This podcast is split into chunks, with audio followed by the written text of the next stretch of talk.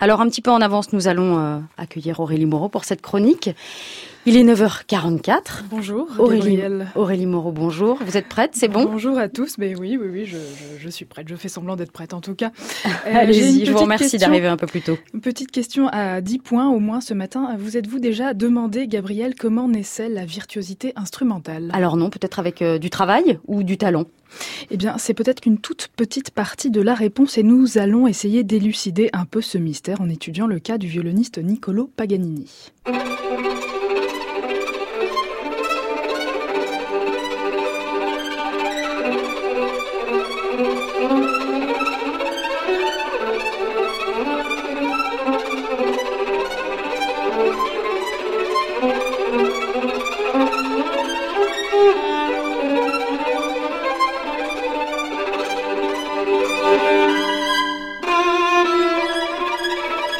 Les diaboliquement difficiles variations de Paganini, compositeur et violoniste né en 1782 et dont la virtuosité démoniaque a mis à genoux l'Europe entière. Une virtuosité dont le musicien n'était peut-être pas entièrement responsable car il semblerait que Paganini était atteint d'une maladie génétique affectant le squelette et conférant une grande souplesse à ses articulations. Maladie qui lui aurait facilité ses exploits techniques. Il s'agit d'une maladie découverte en 1896 par le professeur Antonin Bernard-Jean Marfan. La maladie porte donc le nom de ce docteur Marfan. Mais attendez, si j'ai bien suivi, la maladie dont Paganini était atteint n'a pas été découverte du vivant du virtuose. Alors comment peut-on affirmer qu'il était porteur de ce syndrome? Vous avez raison, Gabriel, mais on peut quand même sérieusement penser que Paganini était atteint de ce syndrome car il possédait les caractéristiques physiques des personnes qui en sont atteintes. D'après ses contemporains, Paganini était grand, anguleux, d'une pâleur cadavérique. Il avait un nez saillant, étroit et était extrêmement maigre. Ses doigts étaient anormalement allongés en forme de pattes d'araignée et ses articulations très souple, surtout aux extrémités, coudes, poignets, mains et doigts, des caractéristiques physiques qui l'ont vraisemblablement aidé à accomplir tous ses exploits techniques.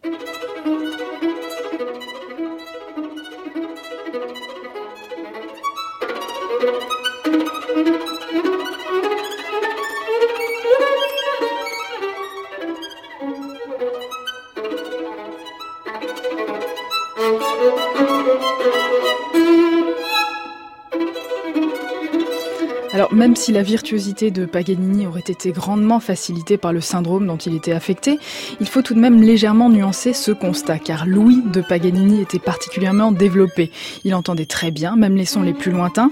Il était capable d'accorder son instrument en touchant légèrement la corde au milieu du vacarme d'un orchestre et pouvait même distinguer dans des conditions identiques si un instrument était juste ou faux. Enfin, pour couronner le tout, il paraît que Paganini aurait joué juste sur un violon désaccordé.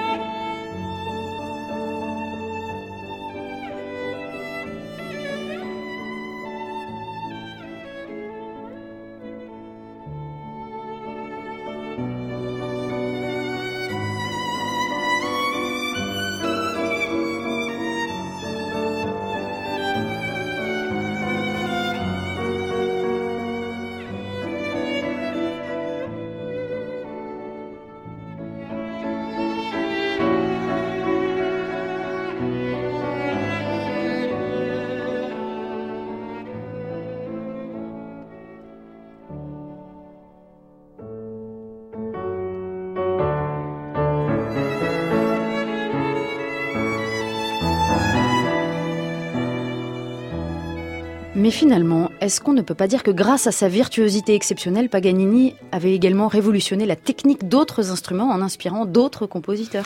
Oui, bien vu, Gabriel. Vous avez entièrement raison. Tout a commencé le 9 mars 1832. Paganini donne son premier concert à Paris dans la grande salle de l'opéra. Liszt s'y rend pour examiner le virtuose italien car on disait qu'il était l'incarnation du diable. Et là, Liszt est bouleversé par ce qu'il entend, par cet art démoniaque qui révolutionne la technique du violon et cela lui donne une idée, celle d'introduire dans ses propres compositions des traits diaboliques et des déplacements vertigineux qui enrichissent la virtuosité pianistique.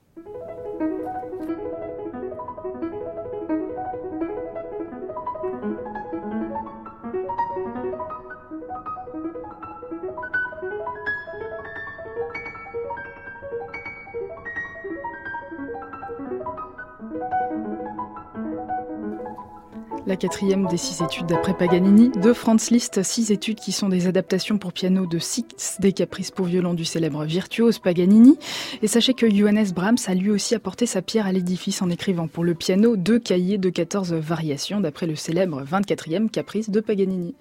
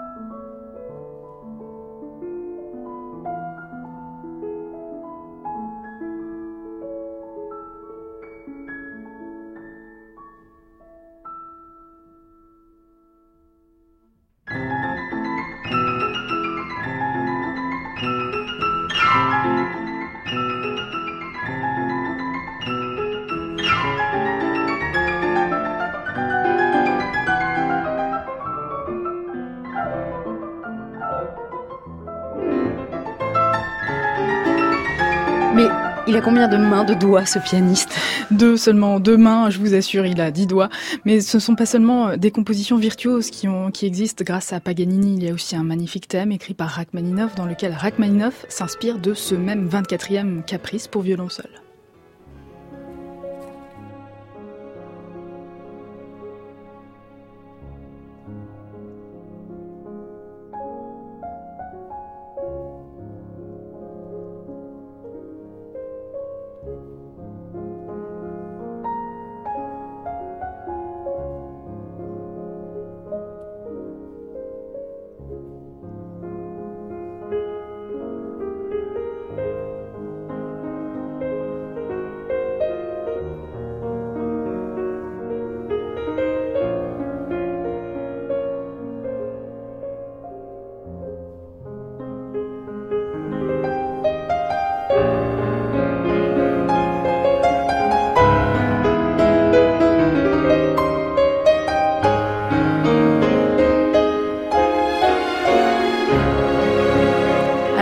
Conclusion, est-ce qu'il faut nécessairement être l'heureux détenteur d'un gène de la virtuosité pour développer ce talent, Aurélie Bien, compte tenu de la démonstration que je viens de vous faire avec le cas de Paganini, on peut légitimement penser qu'un terrain physique favorable est nécessaire au développement de la virtuosité. Mais sachez que ces prédispositions sont loin d'être suffisantes car la virtuosité est une capacité longue à acquérir. C'est une question qui dépasse de très loin la génétique pure. D'ailleurs, il y a eu dans les années 50 une série d'expériences pour tenter d'apporter une réponse à cette question. Un chercheur a demandé à plusieurs instrumentistes virtuoses, dont Yehudi Menuhin, de radiographier leurs mains afin de les comparer, et à d'autres paires de mains, bien sûr. Et sa conclusion est sans appel. Il n'y a pas de différence entre la main de monsieur et madame tout le monde et celle du virtuose.